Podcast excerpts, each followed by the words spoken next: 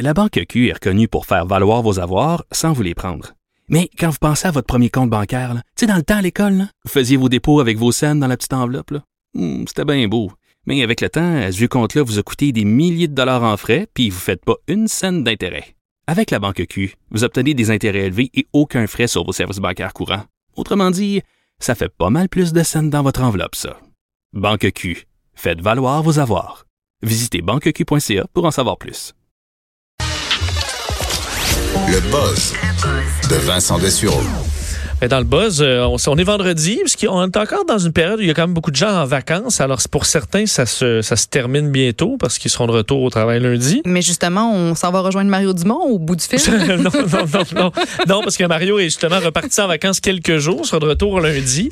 Mais euh, est-ce que, t- est-ce que ça t'arrive quand tu pars, admettons, en voyage ou en vacances, Oui. puis là, tu reviens puis t'es débattu là, de retourner au travail? complètement débattu. Ben en fait, en fait pas par rapport au, au fait de retourner au travail parce qu'on moi j'adore ce que je fais dans la vie, j'aime mon travail. Puis c'est ça c'est pas un problème à ce niveau-là, mais c'est l'espèce de beat du voyageur qu'on se bâtit. Tu sais on a fait des voyages ensemble puis on se prend un petit mimosa le matin, un, un bon Petit mimosa le déjeuner, midi, un petit mimosa le oui, soir. toujours. Tu sais on peut on peut faire tout ce qu'on veut en vacances, on se couche quand on a envie de se coucher, on fait tout, on mange, on boit ce qu'on veut quand on veut. Donc c'est de revenir à une espèce de routine qui est un petit peu plus euh, stricte ou rigide si on veut qui qui me secoue un brin. Ouais, on a besoin de faire un petit deuil du, du retour de Oui. vacances. Et, euh, le, et CNN, aujourd'hui, a fait un petit, ce petit article bien simple, mais pour parler de ce problème-là via son, son, son éditeur de la section voyage, qui s'était fait demander justement, parce que lui a ça, là, le blues euh, post-vacances, et il dit, il est complètement, euh, bon, il était complètement débattu. D'ailleurs, il en parlait à, à son, euh, son thérapeute à, à ce moment-là, qui se questionnait à savoir pourquoi tu trouves ça si difficile. Il disait, ben, c'est parce que la vie, c'est un shit show, là. Donc, c'était sa réponse. La vie est, est- est- est- difficile. Puis là, faut que je revienne. Avant, là, je me payais euh, au, en room service un croissant et un café à 46 puis j'étais heureux en flottant dans, sur mon petit matelas dans l'océan. Et là, faut que tu reviennes à l'alarme, le café, la douche, on s'habille, le métro, le bureau, euh, le métro à nouveau, on fait le souper et compagnie. Alors, ce que lui suggère, je pense que c'est effectivement la solution pour bien des gens, c'est euh, dès que tu reviens de voyage ou de vacances, ben, tu planifies la suivante. Ah. Alors, euh, lui dit que c'est ça qui lui a réglé son problème. Puis j'étais un peu, j'étais un peu là. Euh, C'est-à-dire que dès que vous revenez, vous commencez déjà à discuter. Si vous êtes en couple ou si vous êtes seul, vous commencez à googler vos prochaines destinations. Vous en trouvez une et vous pouvez commencer déjà à faire vos recherches. Puis déjà, tu as l'impression que c'est pas la fin du monde, puis que, tu sais, euh, un jour, il y aura d'autres vacances. Surtout que sa suggestion, qui est quand même assez simple, c'est déjà d'avoir un micro-voyage, admettons un week-end particulier qui s'en vient dans un mois ou ben, dans pas trop longtemps.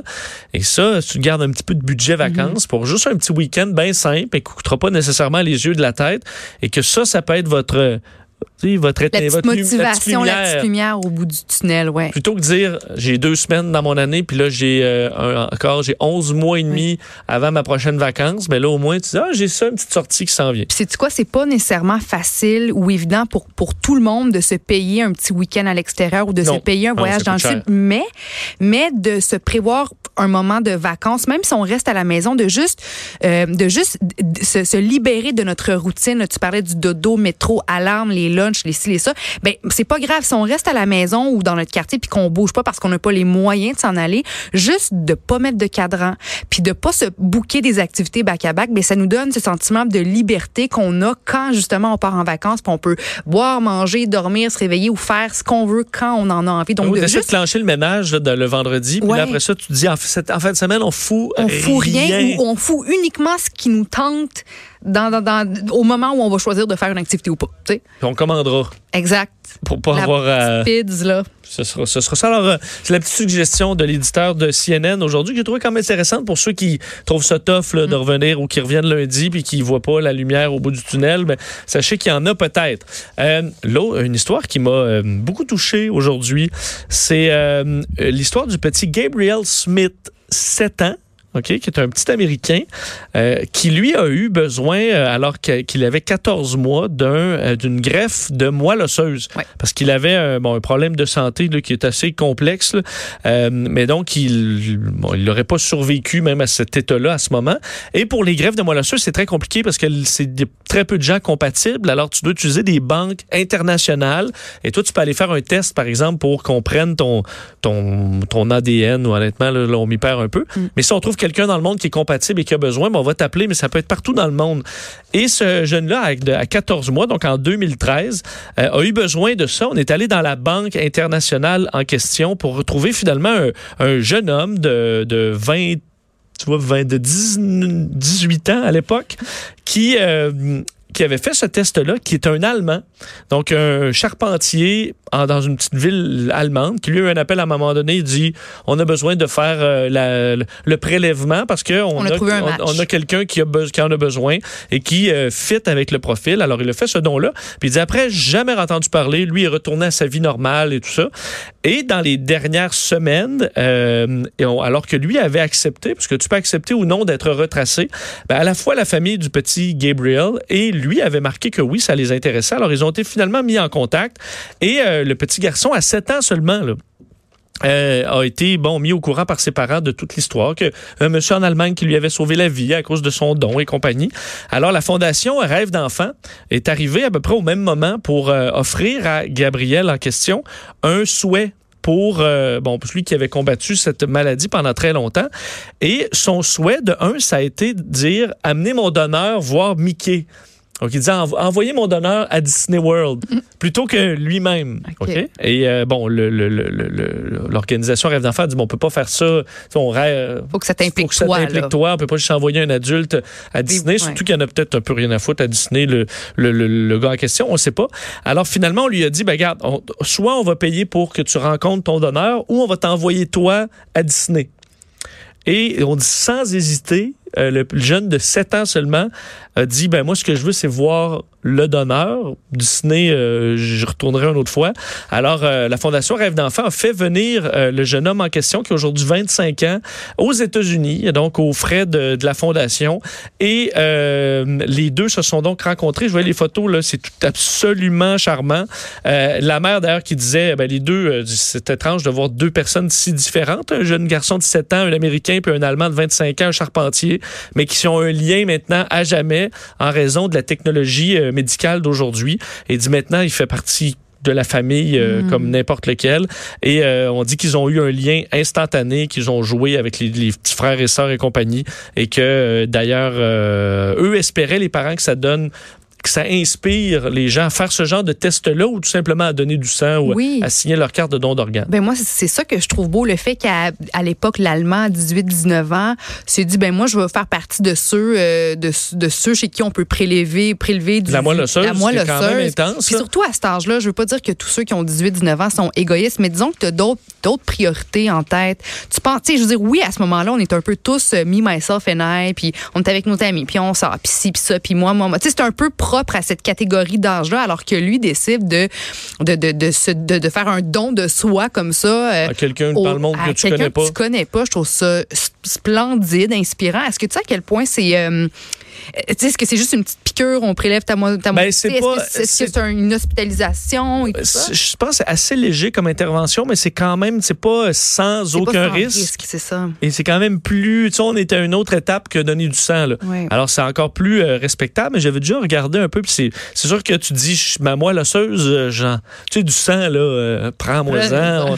Moelle osseuse, c'est un- on est peut-être un peu plus frileux, mais c'est quelque chose qui va être à faire parce qu'on en a vu des cas là, de gens qui attendent puis qui vont mourir s'ils trouvent pas un donneur. Et malheureusement, il y a personne dans la famille, dans l'entourage qui, qui est un match, puis on est obligé d'aller à l'international, puis des fois, c'est impossible, même à l'international. Donc, c'est des cas quand même un peu particuliers. Je te pose une question. Je te Oui. mets dans l'eau chaude un Oui, peu. S'il y avait une petite fille de, de 10 ans qui avait besoin d'un rein demain matin, puis que toi, ton, ça correspond, est-ce que toi, tu donnerais une, un, une partie de, tes organes ou un Ben, ça organe dépend, à quelqu'un ça dépend pour- lequel. Euh, C'est sûr qu'il faut, tu sais, je veux dire, faut pas que tu, tu crèves au bout du compte, là, mais dans le sens que si Non, tu non, peux je, donner je une comprends. partie. Ben, euh, ça, la moelle osseuse, absolument, parce que ça se régénère vite. Euh, le rein, euh, faut, faudrait que j'y réfléchisse, parce que t'en as juste deux, puis à notre âge, ça veut pas dire que l'autre va faillir. là. Ça se peut Ouais. que je, je meure dans 10 ans parce que finalement, j'avais un problème à l'autre rein. Mhm. Euh, à un proche, oui, là. Mais c'est c'est quand même. euh, je vais avoir besoin de dormir là-dessus. euh, je comprends? si Mais, ma- jamais- ma carte de don d'organe est signée, moi, puis Moi je suis aussi. comme prenez tout, là. je m'en fous, là. Prenez Moi tout, aussi, tout, je tout, tout. Je suis mort. je suis Si ça peut sauver des vies, euh, gâtez-vous. Ouais, là. ouais. Je suis surpris que ce soit pas d'ailleurs standard, que ce soit pas tu la signes si tu veux pas. Là. Ça. Mais moi, tout le monde est bien au courant. euh, gâtez-vous, je l'aurais dit ici. Là. Oui. Prenez, prenez, Prenez, tout. prenez tout et si tout. jamais tu as besoin de quelque chose chez moi, un rein, Hum, je serai je serai cette personne pour toi. je suis correct. OK? Mais si correct. jamais Mais ça va être plein de kombucha. Là. Je vais filer croche, c'est sûr. Un vieux goût de champignons bizarre. Avec ton foie plein de champignons euh, marinés. je suis pas sûr. Je pense que je vais prendre l'attendre le suivant. Hein? Et euh, en, en terminant, ben, j'ai glissé un mot avec. euh, avec, euh, j'allais dire, avec Jonathan Trudeau, euh, plutôt aujourd'hui, mais je voulais revenir sur cette euh, étude avec toi. Ben, étude. Ben, ouais, c'est une étude hein, à- de l'Université de la Floride. Non, mais des fois, les études, on s'entend, c'est des sujets minces. Euh, Il y en a qui ont le doctorat plus facile que d'autres. hein.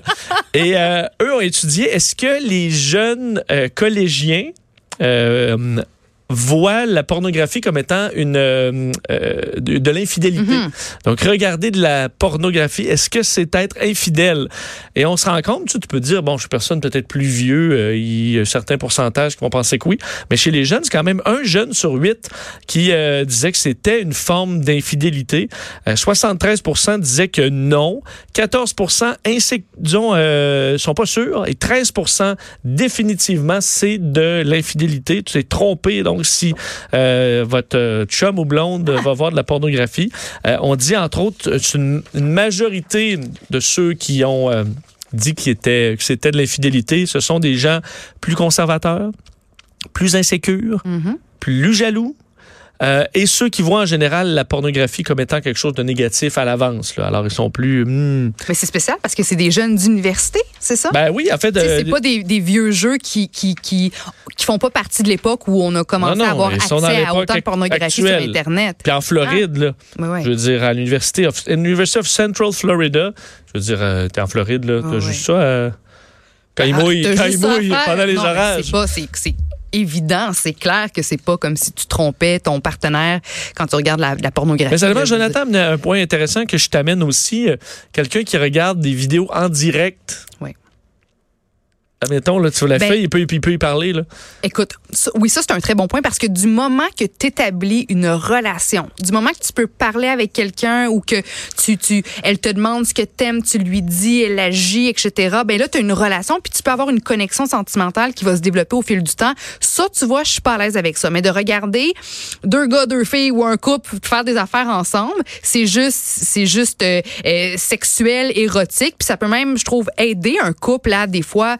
Euh, Tu tomberas pas en amour avec ta vidéo. Là. ben non, tu sais, voir un couple qui, qui, qui, pour Tu as tombé bien expliqué ça. Tu vois, je sais pas capable de mettre ça en mots et tu l'as mis parfaitement. Ah, c'est rare, hein, sur le fait que, c'est la, la- c'est tout est dans la relation. Tout est dans la, la, la relation, oui. Puis moi, je trouve au contraire que de voir... euh, bon, c'est sûr que ça dépend. Il y a plein de vidéos euh, porno différents. Il y en a des bizarres. C'est ça, ça se peut. Mais, Mais- rendu là, c'est pas, c'est plus qu'un malaise. Ça se peut que tu te dises, ouais, là, euh, mon chum, euh, Non, c'est ça. dire, ce qu'il écoute, c'est juste malaisant, puis Oui. je suis plus à l'aise d'être avec lui, mais ce sera pas nécessairement Puis- trompé. Puis moi, je pense que ça devient un problème. Tu sais, comme dans, euh, euh, on peut développer une dépendance au jeu, on peut développer une dépendance à toutes sortes d'affaires. Tu peux devenir dépendant de la porno. Moi, si j'ai envie de, de coucher avec mon chum, puis qu'il n'a pas envie ou il est, il est pas excité ou qu'il n'a pas envie de, de, de, de faire l'amour avec moi, mais qu'après ça, il se passe Il des heures comme un petit à lapin. se branler parce qu'il regarde d'autres gens, euh, d'autres gens euh, Ouais. s'envoler en l'air.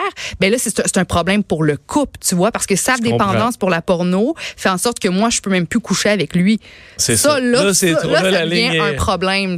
Mais sinon, regarder en couple ou seul la porno, ce n'est pas tromper et ça peut même être- ça peut même aider votre couple après ça euh, Tu vois? dans le lit. Tu devrais être notre sexologue Je maison. devrais. Parce que tu, tu expliques très bien. Ben, Maintenant, on a clarifié tout ça, ce qui nous, euh, qui mis, euh, disons, euh, nous mélangeait un petit peu plus, moi et Jonathan, tantôt. On va faire une courte pause, puis on revient.